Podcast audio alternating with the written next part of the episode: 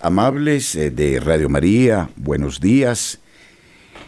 Gracias por estar con nosotros en este momento en el que proseguiremos unidos el estudio del catecismo de la Iglesia Católica en su tercera parte.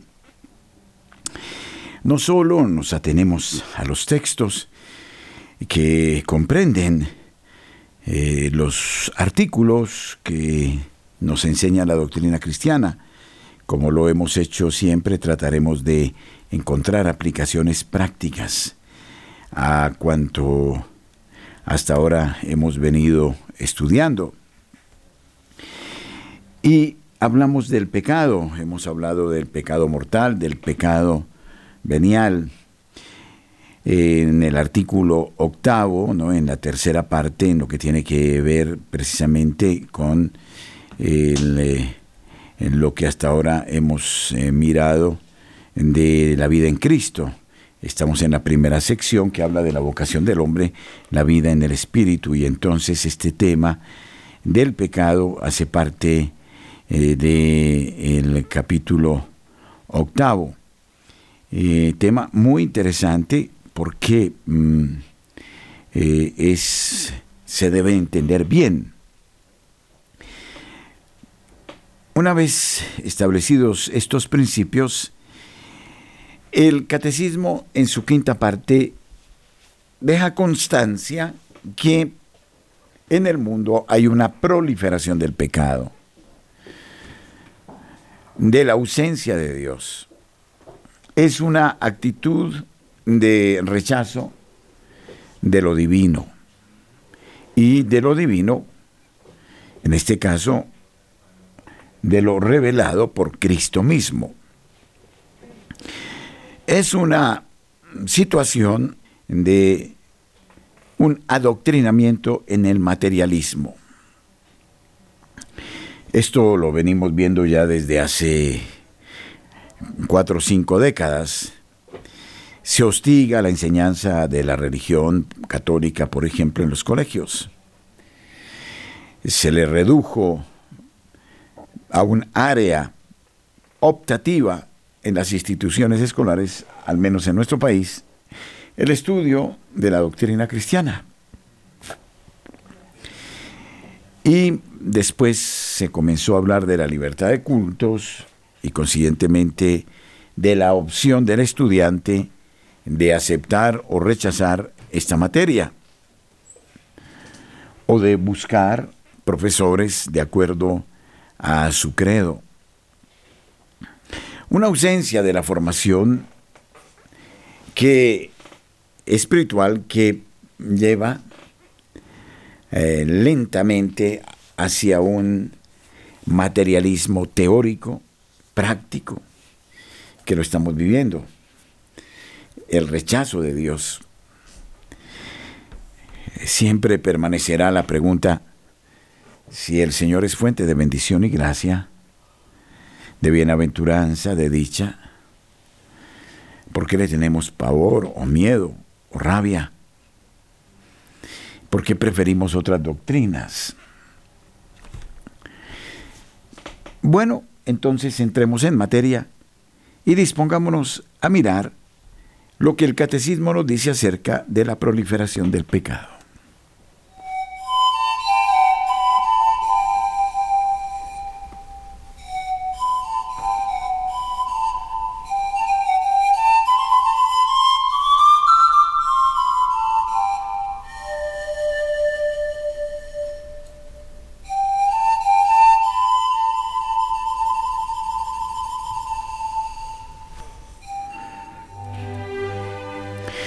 San Agustín nos recuerda que el hombre, mientras permanece en la carne, no puede evitar todo pecado, al menos los pecados leves.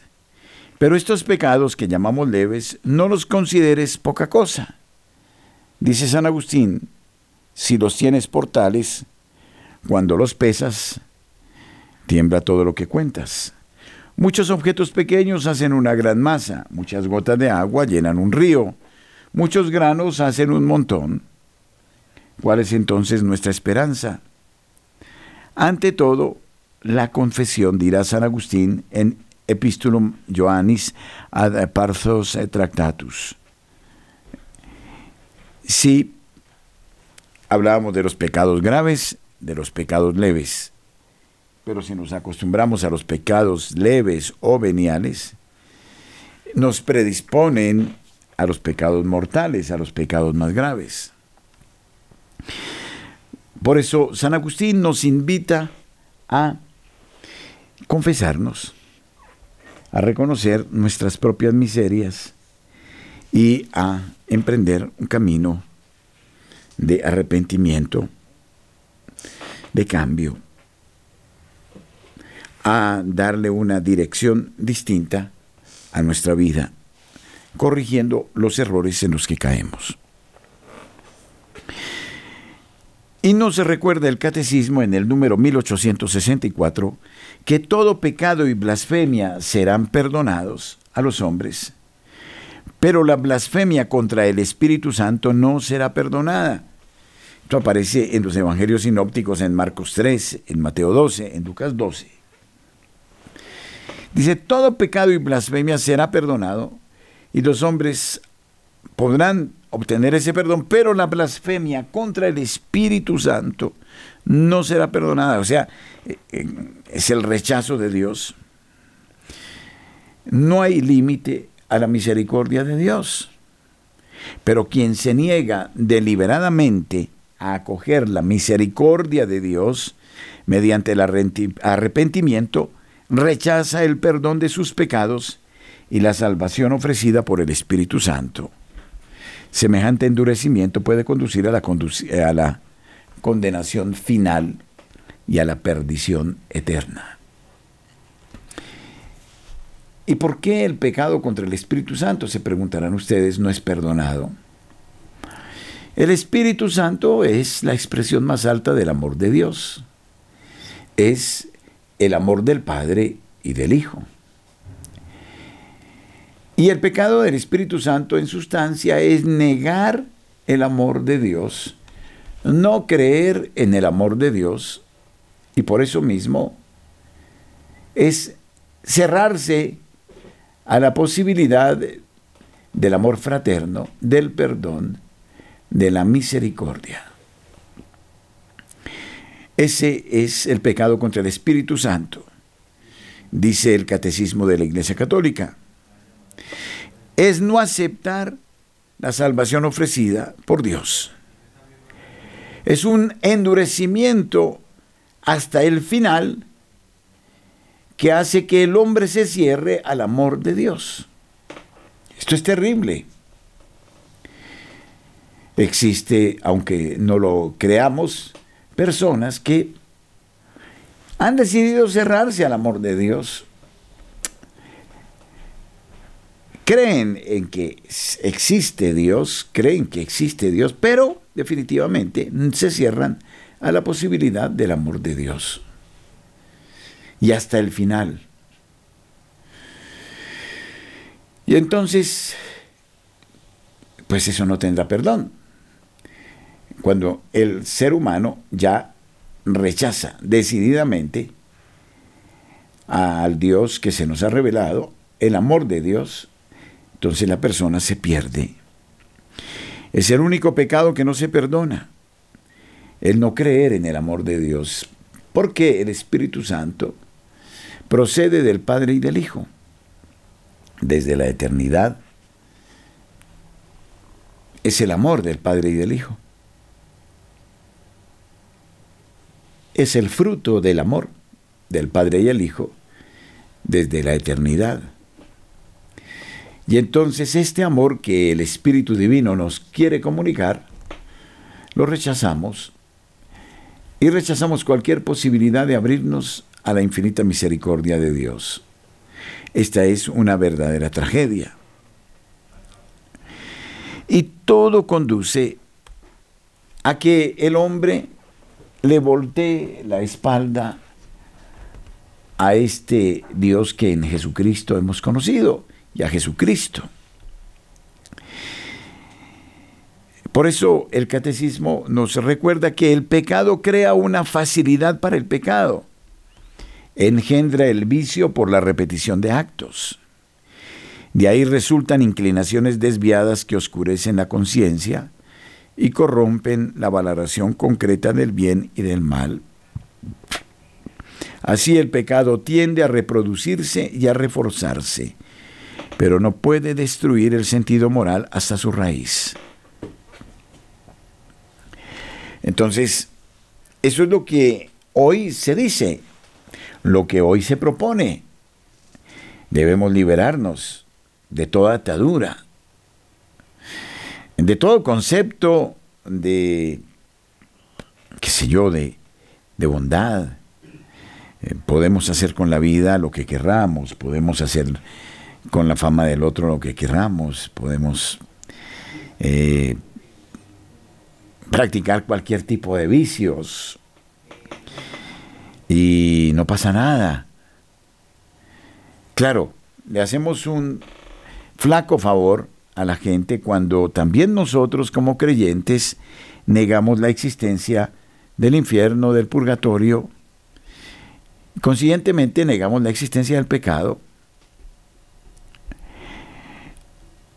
Benedicto XVI lo advertía no hace mucho tiempo antes de su muerte, que a los jóvenes no les importaba ya nada de nada, porque no se les hablaba de las realidades que conciernen con la justicia divina. Y por eso no se les habla de los novísimos, ¿no? Juicio, pecado, muerte, infierno, condenación.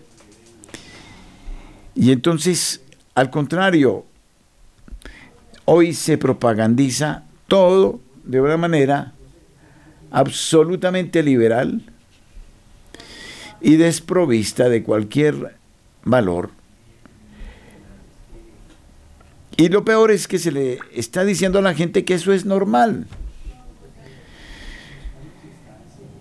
Al punto que incluso ciertas cosas que van contra la naturaleza, por eso se llaman contra natura, porque no respetan el orden de la naturaleza, al final, no solo allá en el juicio de Dios, sino aquí mismo en el tiempo,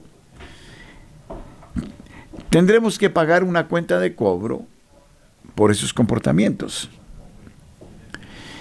No es un acaso el que tanta gente se esté suicidando y que tanta gente sufra enfermedades a causa del desorden sexual, por ejemplo y muchas otras situaciones que se están dando y que obedecen a este oscurecimiento de los principios que nos deben regir en la vida moral. Y entonces se niega eso y se extiende como la niebla toda una eh, realidad de pecado, de miseria.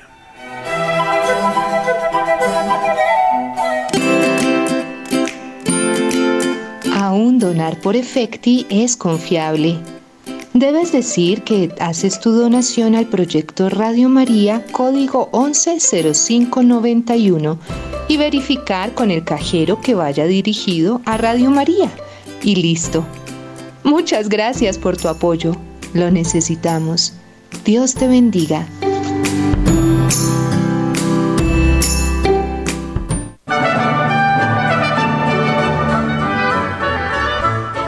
Ustedes, queridos oyentes, son siempre el testimonio vivo de la generosidad.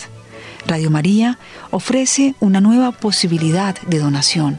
A través de su tarjeta de crédito, usted puede autorizar el descuento de una cuota fija mensual para ayudar a Radio María. Tarjetas de crédito, Visa, Mastercard y American Express.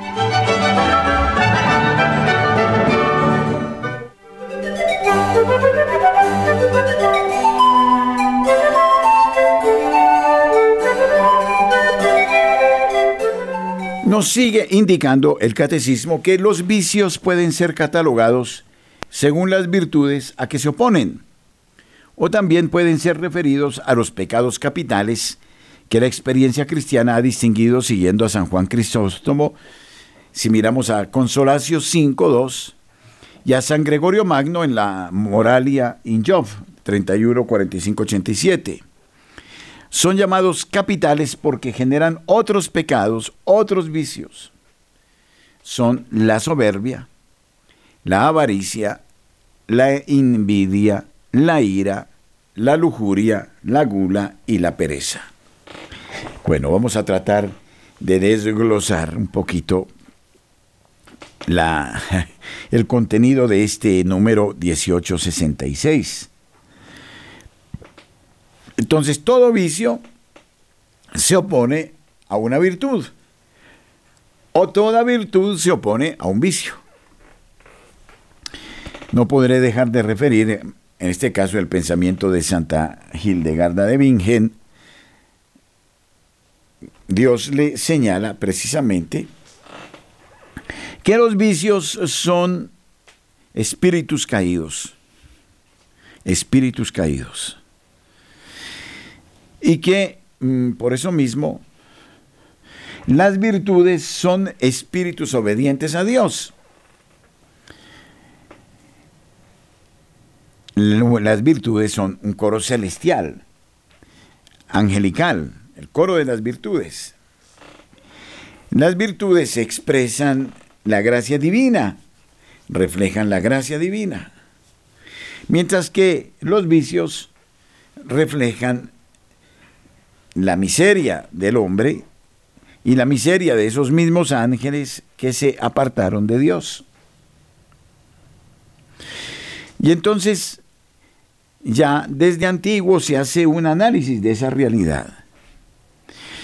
Por eso, todo vicio se opone a una virtud.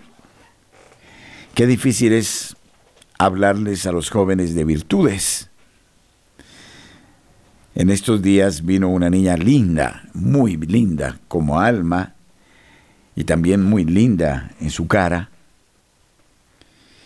que me dijo que estaba terriblemente deprimida y que incluso había intentado morir eh, o intentado el suicidio.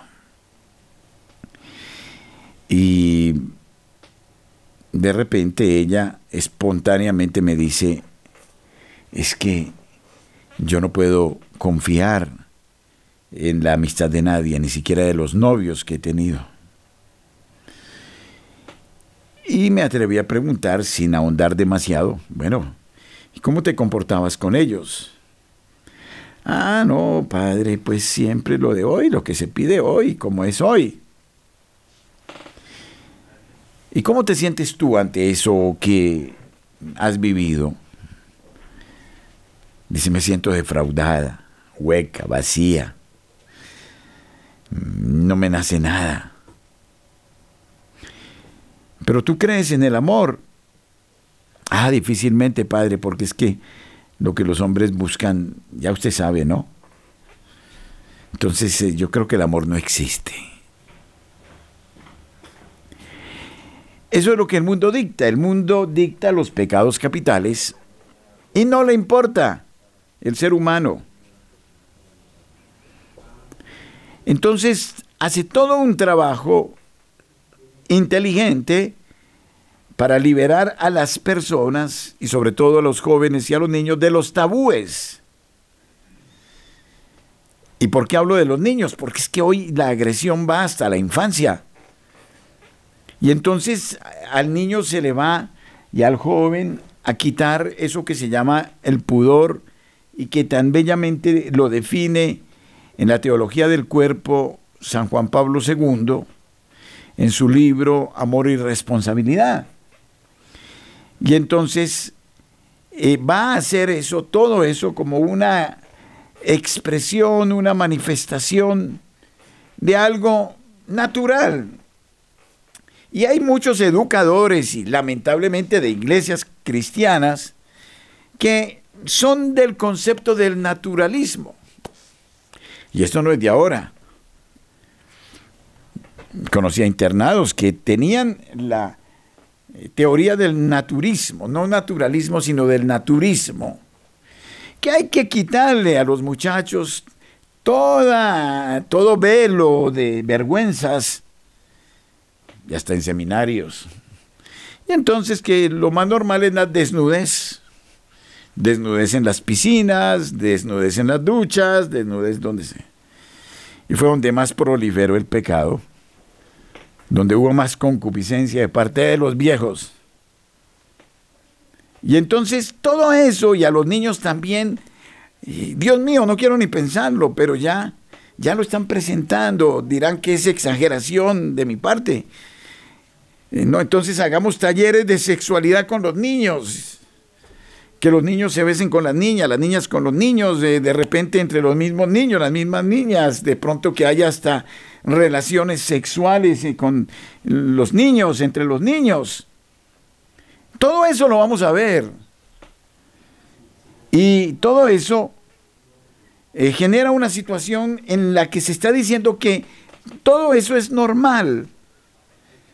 Pero finalmente queda una tristeza en el alma de ver cómo ya un muchacho a los 20, 22 años dice esta vida es, es una, eh, qué sé yo, si las mismas señoras ya de muchos años o señores casados, porque de lado y lado ya están cansados de su vida de pareja, por el modo como se han abusado unos a otros, y con una sexualidad, genitalidad perversa, irrespetuosa, indelicada. Pues ya estos chicos de 20 años que los han sometido a todos y que todos han tenido que pasar, pagar ese precio,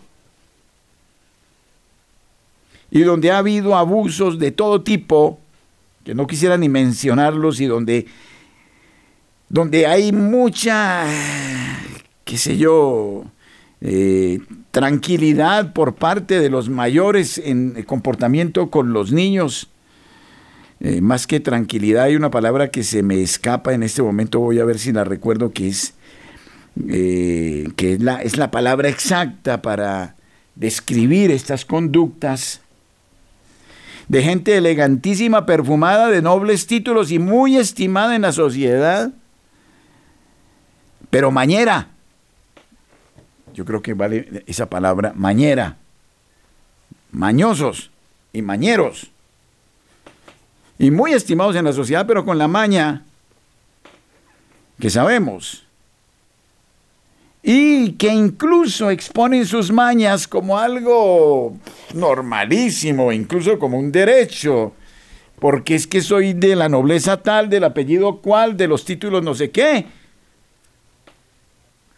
y entonces es como un trofeo, ¿no?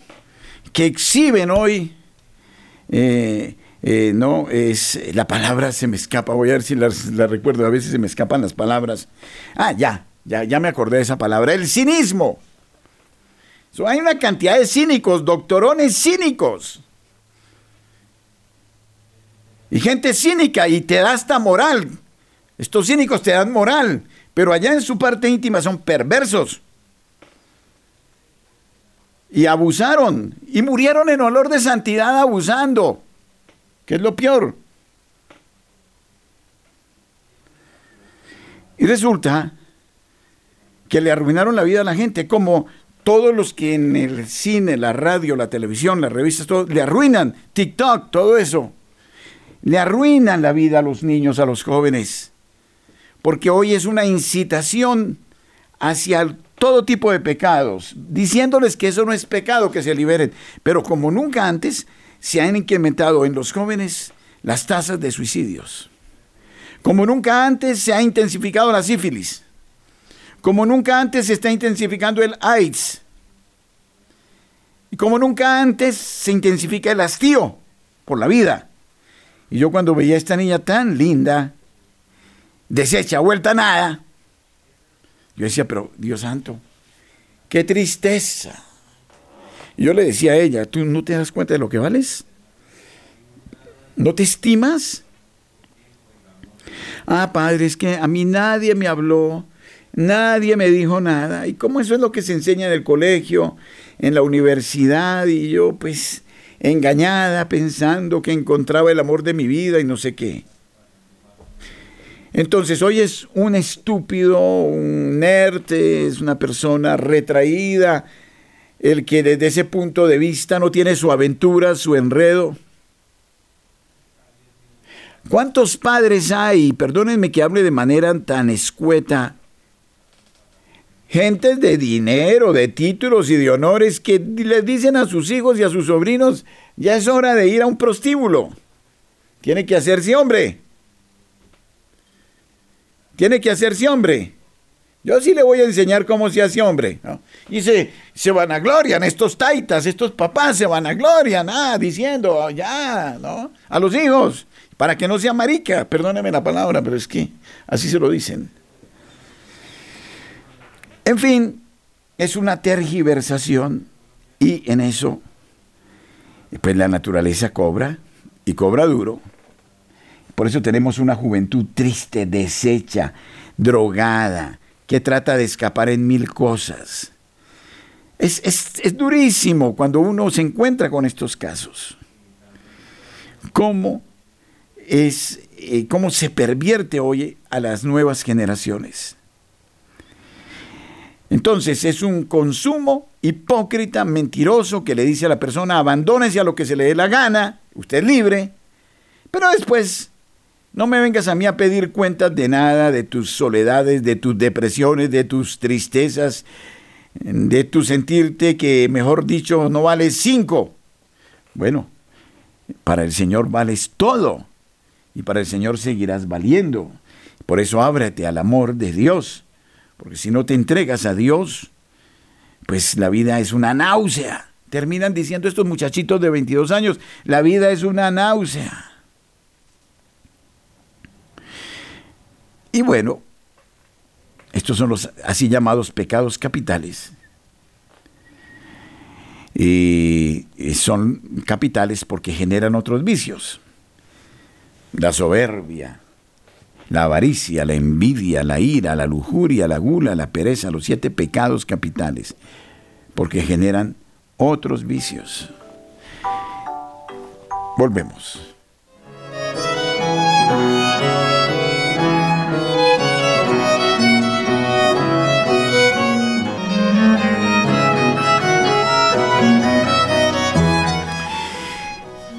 Y lógicamente estos pecados capitales eh, eh, van preparándonos para otro tipo de pecados, que son los pecados que claman al cielo. Miren, como, porque eh, algunos dirán, pues si ya ni siquiera el pecado mortal existe, ahora usted me viene a hablar de pecados veniales. ¿Cómo así? Ya lo advertía San Agustín, es que los pecados veniales, sumados como si nada fuera, como si nada fuera, como si nada fuera, entonces nos terminan ya llevando a otro pasito y es que los pecados mortales, llámese, qué sé yo, aborto, llámese lujuria, llámese soberbia, envidia, la envidia que hay, está ahí sutilísima, que va debajito ahí como la hierba mala, pero que está, ¿no? Y que se disimula muy bien. Y hay mucha envidia por todo lado. Ah, la envidia es lo que acaba y arruina a la gente. Y en las mismas familias hay mucha envidia. Si usted surgió en la vida, eh, ¿no? el otro no se lo puede perdonar. No sé si es el concepto del macho alfa, ¿no? Todo aquí que está aquí.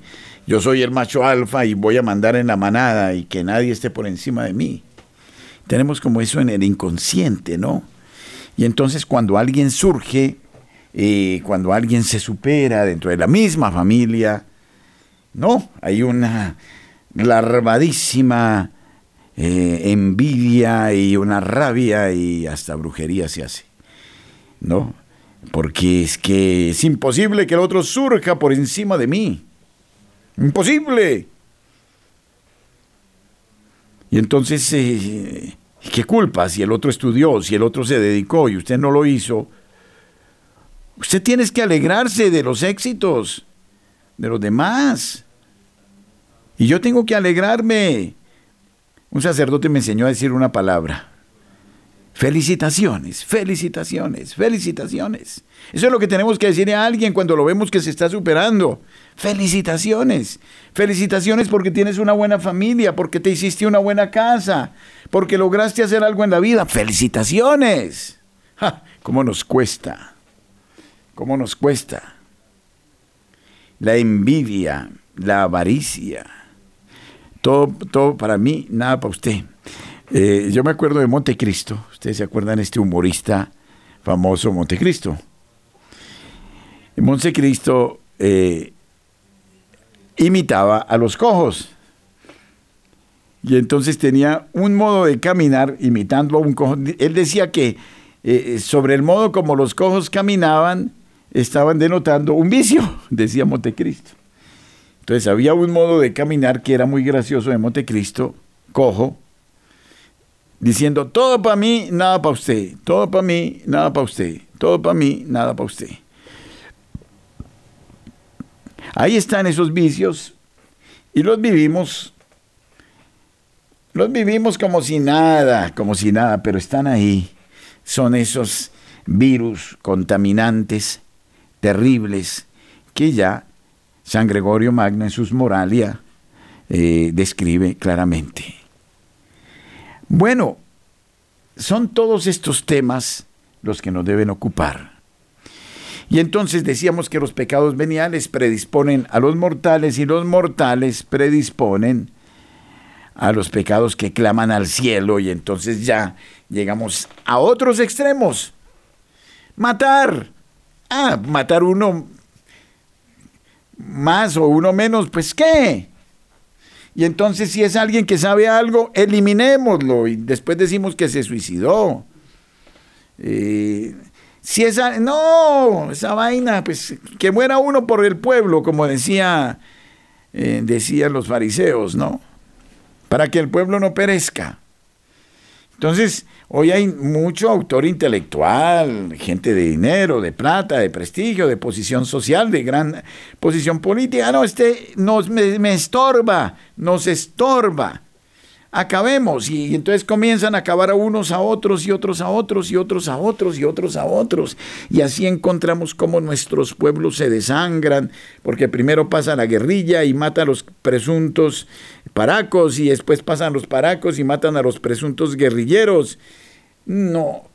Y entonces vienen las masacres y viene la muerte y viene todo tipo de pecados que claman al cielo y entonces es, es lícito abortar y hay que decirle a las madres que maten a sus hijos y no nos importa nada, ¿no? Entonces ya llegamos a la bestialidad y llegamos a la locura y precisamente entonces no nos importa nada.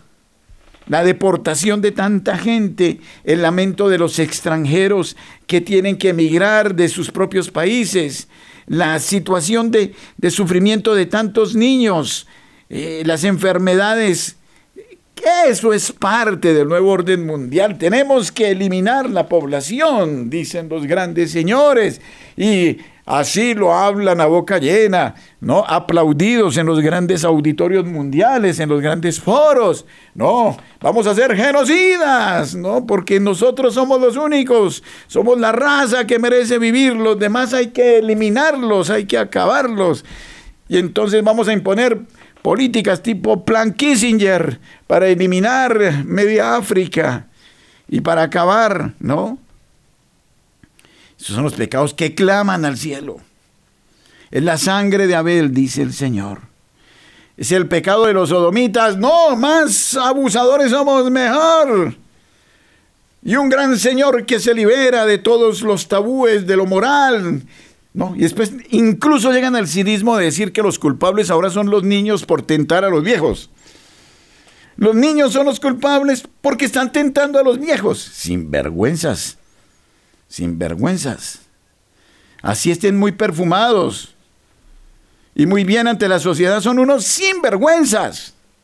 Yo ayer vi unas escenas, no voy a decir detalles, en un sitio donde estuve, de un gran señor que fue sindicado de, de, el cartel de no sé qué y del club de no sé cuánto. Es un gran director ahora de un organismo nacional, ¿no? Y es aplaudido por sus manos pasaron, bueno, ¿para qué hablamos ya? Porque ya llegamos a detalles eh, que son realmente lamentables y tristes. Y de ese pecado, y de esos pecados, ninguno está exento. ¿Ustedes qué opinan de esta sociedad del cinismo y de la muerte? ¿Se podrá superar en algún modo o estamos condenados para siempre a sufrirla?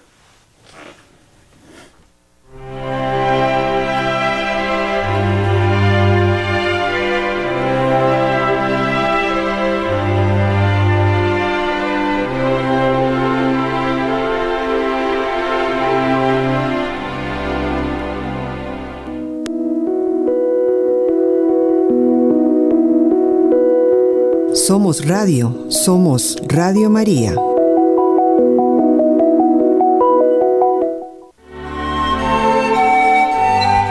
Nuestro número de teléfono 746-0091 para quienes deseen estar con nosotros y eh, quieran complementar algo de lo que hemos dicho en este tema sobre la proliferación del pecado.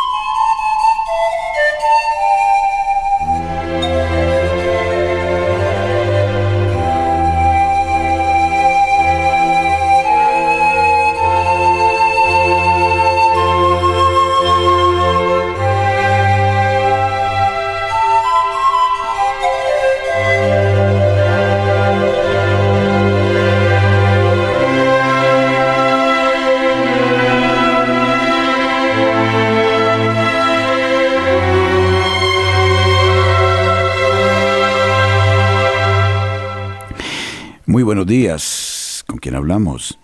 Muy buenos días, padre. Habla Elcira. Alcira, bienvenida. Padrecito, pues, ¿cómo duele todo este acontecer del hombre cuando hace uso de su razón, de su inteligencia, de todo lo que Dios nos dotó para hacer el mal? Para, para sí mismo y para la sociedad. Y surge en mí esa pregunta para hacérsela al padre. ¿A quién hay que educar primero? ¿Al, al hombre ya adulto o al niño?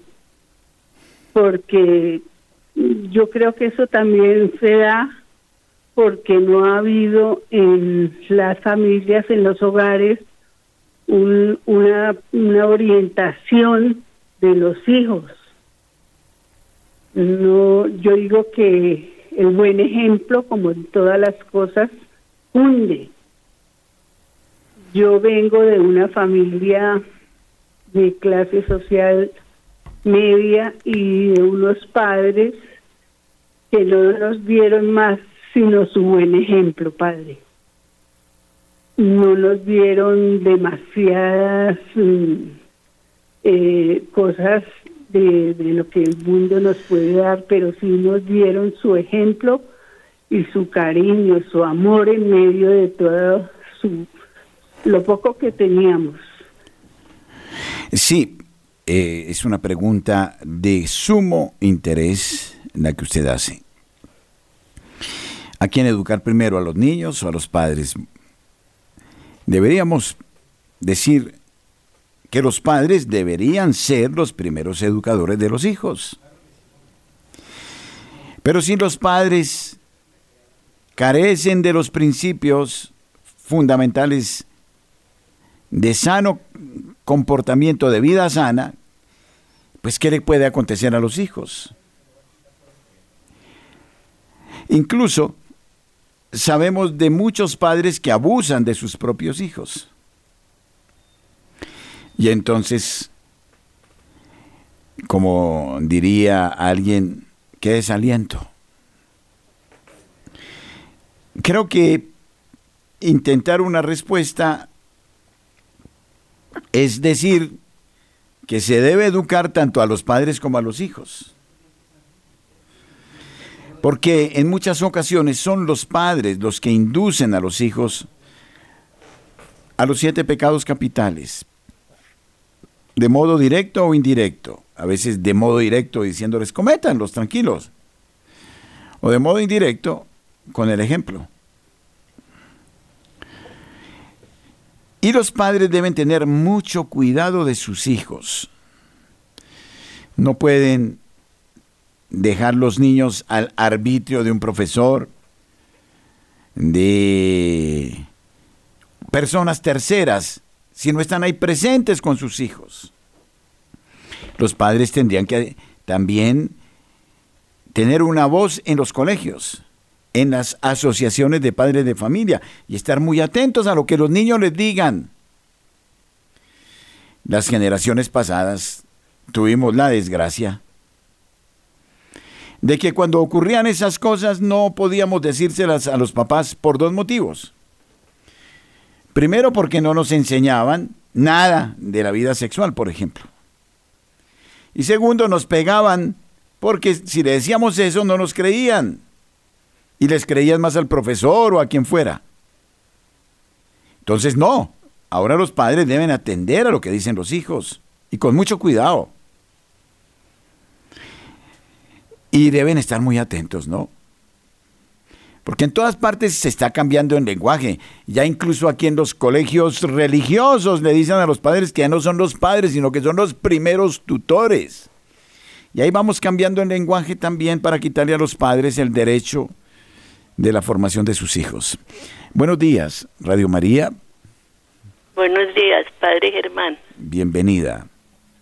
Padre, habla con Ligia. Padre. Mm, hola, Ligia. Eh, la forma eh, que nos estaba explicando usted la situación eh, descarnada que estamos viviendo, creo yo que es el relativismo que nos han llevado en estas épocas a ver que los valores y los principios los podemos relativizar según la conveniencia. Exacto. Por eso a veces lo malo lo volvemos bueno porque nos interesa y lo bueno lo volvemos malo porque también nos interesa.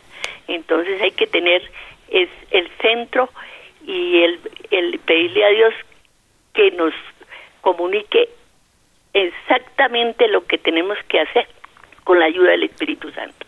Gracias. Gracias, Ligia, muy amable. Buenos días.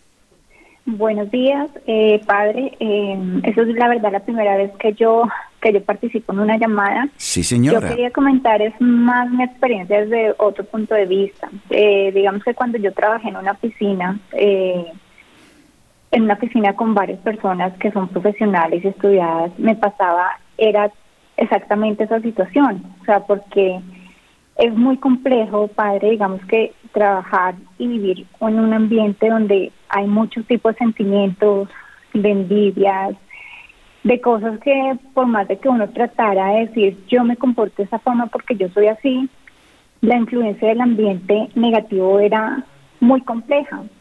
Hoy día, digamos que eh, trabajo, tengo la posibilidad de trabajar home office y aún así estoy en, trabajo en la parte de ventas y aún así, eh, digamos que a pesar de que estoy home office, que tengo la oportunidad de estar un poquito más conectada con Dios, eh, tengo un poquito más de tiempo, pero aún así tener que luchar de cierta forma en un ambiente complejo donde la competencia, donde el que mejor vende, el que más vende, sin importar los medios, las formas, es un tema muy complejo, padre, la verdad. Entonces, no sé si de cierta forma usted podría de pronto eh, hablar un poquito de cómo hacer para, digamos que cuando, o sea, hoy día los ambientes son complejos y cómo hace uno para tener que luchar, porque pues obviamente uno tiene que trabajar, o sea, en todos los ambientes hay temas complejos y tiene que uno que luchar para no tratar de dejarse llevar por el materialismo, la superficialidad o el mal actuar en pro de obtener